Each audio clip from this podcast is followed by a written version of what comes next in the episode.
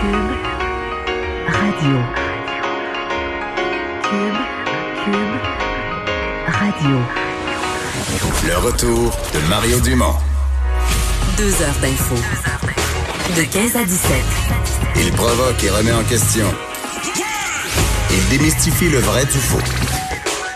Mario Dumont et Vincent Dessureau. Le retour de Mario Dumont. Bonjour tout le monde, bienvenue à l'émission. C'est vendredi, vendredi 13, vendredi le 13 mars. Euh, on va passer les deux prochaines heures euh, ensemble. Bonjour Vincent. Allô, rajoute-nous pas de mauvaise chance, là, quand même. C'est assez. hein? Avec le vendredi 13, C'est oui. assez, c'est assez. Oui. Mais d'après moi, on le vit, là. On est, on est dedans. Euh, là, on est tout de suite déjà en attente d'un point de presse.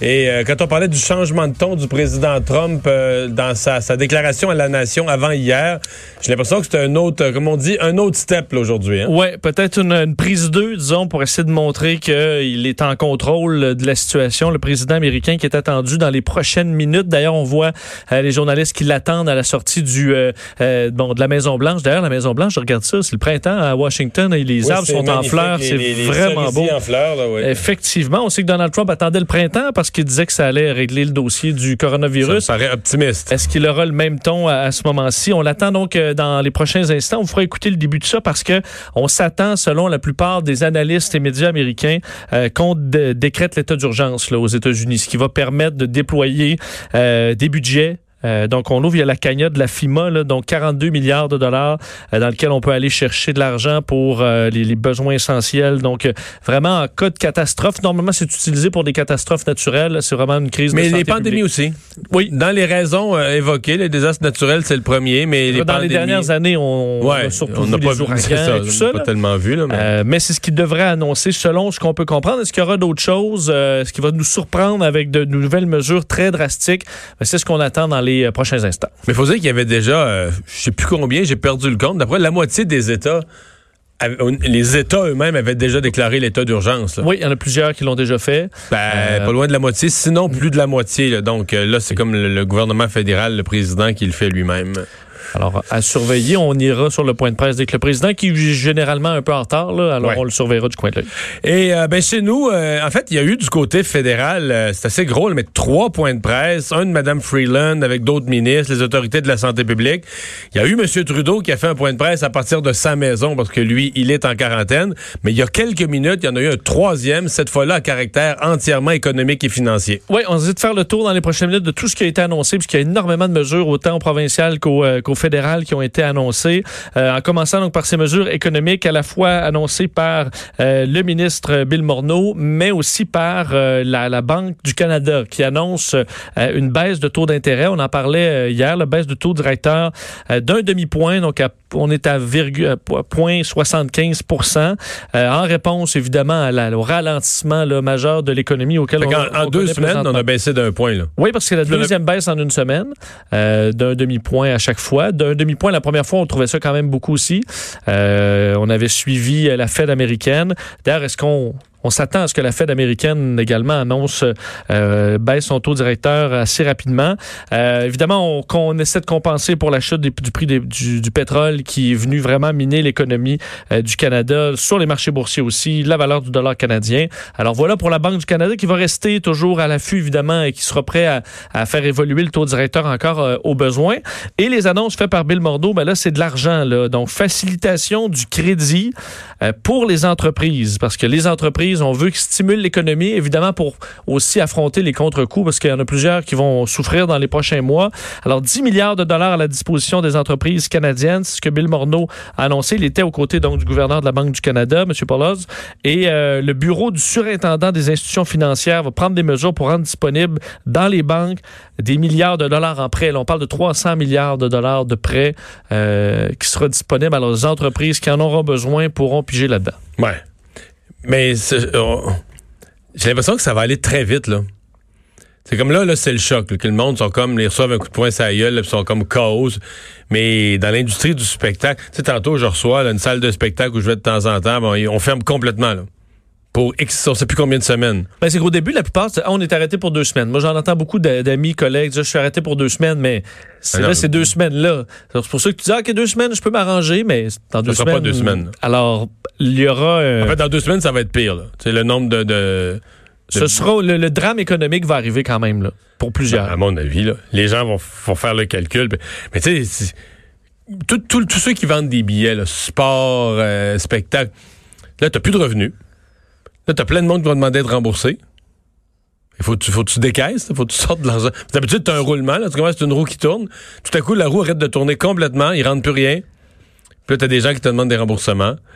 Euh, T'en as des travailleurs autonomes, euh, des pigistes euh, qui là le perdent un paquet de contrats dépendamment du domaine dans lequel ils sont. Ouais. Euh, là, t'as pas toujours accès même à la- l'assurance chômage, même si on a réduit les délais. euh, donc pour plusieurs qui, ont, qui vivent à une paye près ou qui ont très peu de réserves, ben Moi, je m'attends à ce que les, ta- taxis dans une ville comme Montréal, vite, vont crier aussi, là. Il va y avoir une baisse, mais même dans les restaurants, je sais pas, ce midi, j'ai mangé d'un restaurant très, très humble, très ordinaire, restaurant de tout le monde, de travailleurs. A- la madame a dit, j'ai jamais vu ça un vendredi midi. C'est presque vide. C'est presque vide. J'ai jamais vu ça. D'habitude, le vendredi midi, ça circule. Euh, ça va ralentir. J'ai l'impression que tout va ralentir, tu sais. Fait que, euh, sauf l'épicerie.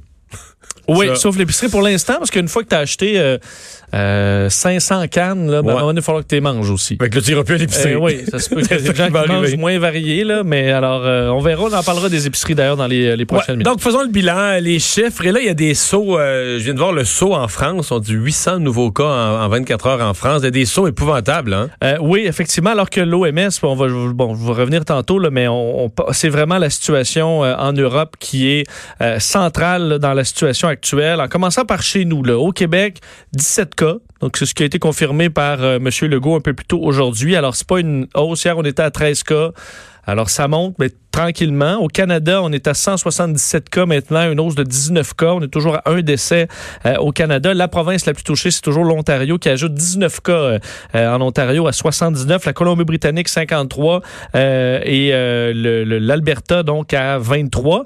On comprend qu'après ces quatre provinces, les quatre provinces quand même les plus populeuses, mais après ça c'est très anecdotique. Le Saskatchewan 1, Manitoba 1 cas, Nouveau-Brunswick 1 cas. Alors c'est vraiment dans les quatre provinces principales où on retrouve des cas.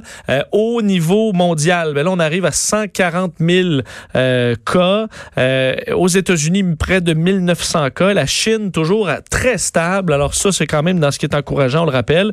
Et là, on arrive dans l'Europe. L'Europe, évidemment, c'est là où euh, euh, c'est beaucoup plus difficile. On est rendu à plus de 33 000 euh, cas. L'Italie, 17 000 cas, 1200 morts. Enfin, on va atteindre là, les 1300 morts sous peu. Et la nouvelle éclosion importante, c'est en Espagne. En Espagne, on est rendu à plus de 4000 cas. C'est l'état d'alerte partout au pays, particulièrement dans la région autour de la ville de Madrid. là. La région de Madrid est la région la plus touchée avec plus de 2000 cas. Euh, Mais ils sont en train de faire une Italie. C'est comme c'est l'Italie euh, 2.0. re- revue là, ouais, absolument. Euh, D'ailleurs, on disait, les autorités, il y a quelques minutes, là, disaient, faut s'attendre, dans les prochains jours, là, la semaine prochaine, on va atteindre 10 000 cas. Euh, alors, faut que les, les, les- les Espagnols s'y préparent. La semaine prochaine, on va passer le cap des 10 000 cas. Si ça continue comme ça, on voit des pays, entre autres le Danemark, là, qui a fermé sa frontière euh, pour au moins quatre semaines. Alors, des pays d'Europe qui décident de, euh, de s'isoler. C'est ce qu'on voit présentement. Alors, une éclosion qui arrive par pays. C'est intéressant parce que l'Espagne est rendue à plus de 4000 cas et la, le Portugal, par exemple, ces deux pays là, imbriqués là, ouais, euh, avec une longue frontière, ils sont à, à peu près en, en bas de 80 cas. là. Alors, ça varie vraiment dans les pays présentement, mais le nouveau point chaud, c'est Sauf que là, en Europe, nos yeux changent aussi. Là. Parce que, mettons, vendredi, à pareille heure, vendredi passé, les gros pays d'Europe qui en avaient beaucoup, c'était la France, l'Allemagne, à part l'Italie, je mets l'Italie à part, là, mais à part l'Italie, c'était la France, l'Espagne, euh, le- le- l'Allemagne, qui avait à peu près chacun 250-300. Là, ils sont tous rendus ceux-là dans le 3-4 000. Mais là, si tu regardes ceux qui sont aujourd'hui dans le 250-300, là, puis 500 puis 600, t'en as plein, plein, plein, plein, plein, là. Oui. La Norvège, la Suède, le Danemark, euh, Les la, Suisse, la les. Pays-Bas, la Belgique. Parce que Pays-Bas, là, c'est pas le pays le plus populaire, on s'entend, là, on est rendu à plus de 800 cas. là. Fait que, euh, c'est, mais c'est parce que ça, euh, vendredi, monsieur, à pareille date, ceux, ceux en Europe où ça montait, là, c'était la France. On en suivait toi. Allemagne, France, Espagne, puis était dans le 300 à peu près.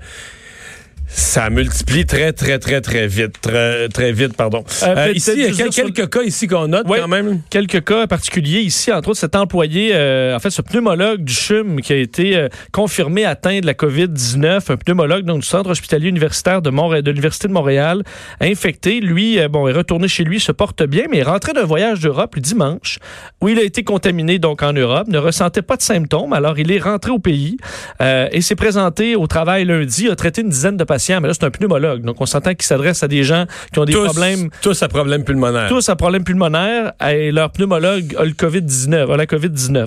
Euh, alors, c'est pas l'idéal. On l'a retourné chez lui. On surveille les cas de près. On dit que pour l'instant, ça se passe bien. Mais c'était pas l'information la plus rassurante ce matin, alors qu'un employé aussi de l'hôpital juif de réadaptation de Laval a été confirmé comme étant porteur de la COVID-19. Alors, encore là, on redouble de prudence pour les gens. Euh, On dit qu'il y a des agents de sécurité aussi qui, euh, bon, surveillent à l'entrée. On limite le nombre d'entrées aussi dans les hôpitaux pour être sûr que tout le monde se lave les mains, qu'on on étudie chaque cas s'il y a jamais eu un problème pour qu'on puisse intervenir. Alors, quelques cas, c'est pas long. Là. Tu t'imagines un médecin qui revient, se sent bien, euh, fait le tour des patients. Euh, ça peut ne pas être très long. Ouais. Mais on a quelques cas comme ça, là. celui de l'individu de Trois-Rivières, tu sais, qui, sais, quelqu'un qui est super actif, qui a l'air d'être quelqu'un de très actif dans le domaine du développement économique. Euh, il a travaillé quoi, euh, trois jours et demi, quatre jours dans la semaine depuis son retour de vacances. Mais il est allé au bureau touristique. Tu sais, il s'occupe de toutes sortes d'aspects du développement économique dans une ville de région. Là, j'en ai connu des gens comme ça quand j'étais député. Tu sais, des... Que là, lui, il, va d'un bureau à l'autre, d'une place à l'autre, fait qu'il transporte-tu dans, une semaine, là, une semaine même pas complète, il transporte-tu le virus. Euh...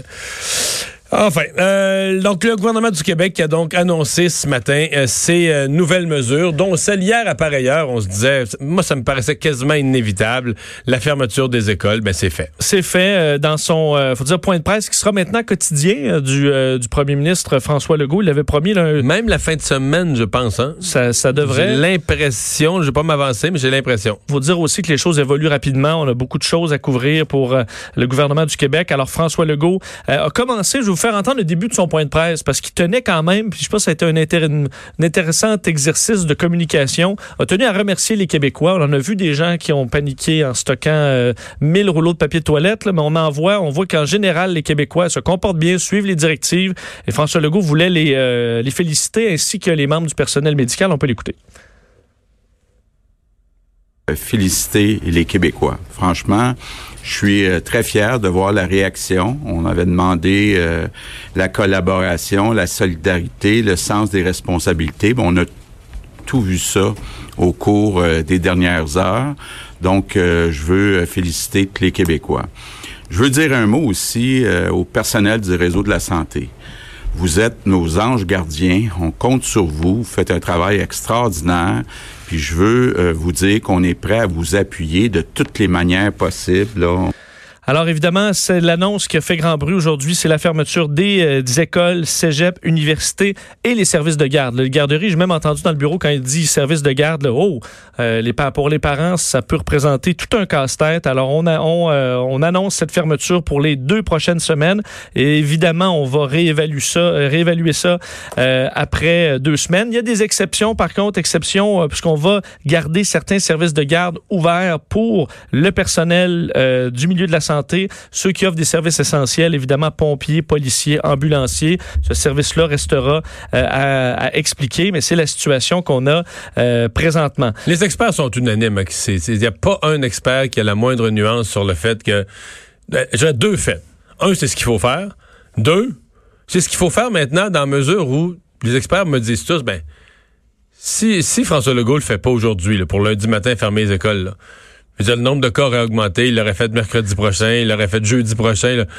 Je veux dire, puis là, On a plein d'autres pays en plus pour se baser qui sont à différents stades. qui l'ont vécu, puis Qui qui l'ont ont- vécu. ils sont tous arrivés là. Ils ont tous, tous, tous été obligés de fermer les écoles à un moment ou à un autre. Donc, pourquoi attendre qu'il y ait plus de propagation avant de, avant de faire ce qu'il faut, là? Est-ce qu'on est quand même dans un pays là où euh, on fait le plus grand, les plus grandes mesures avec le plus petit nombre de cas? Est-ce qu'on pense euh, peut-être avoir un peu d'avance? Peut-être Singapour. Je, je lisais les exemples. On a, on a vanté la Corée du Sud, mais eux, ils ont eu une éclosion dans une communauté religieuse. Un des pays modèle, modèle, modèle, c'est Singapour.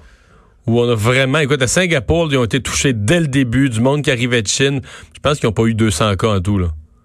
Ils ont répondu très, très, très- massivement. C'est Euh, quoi la difficulté dans ce cas-là?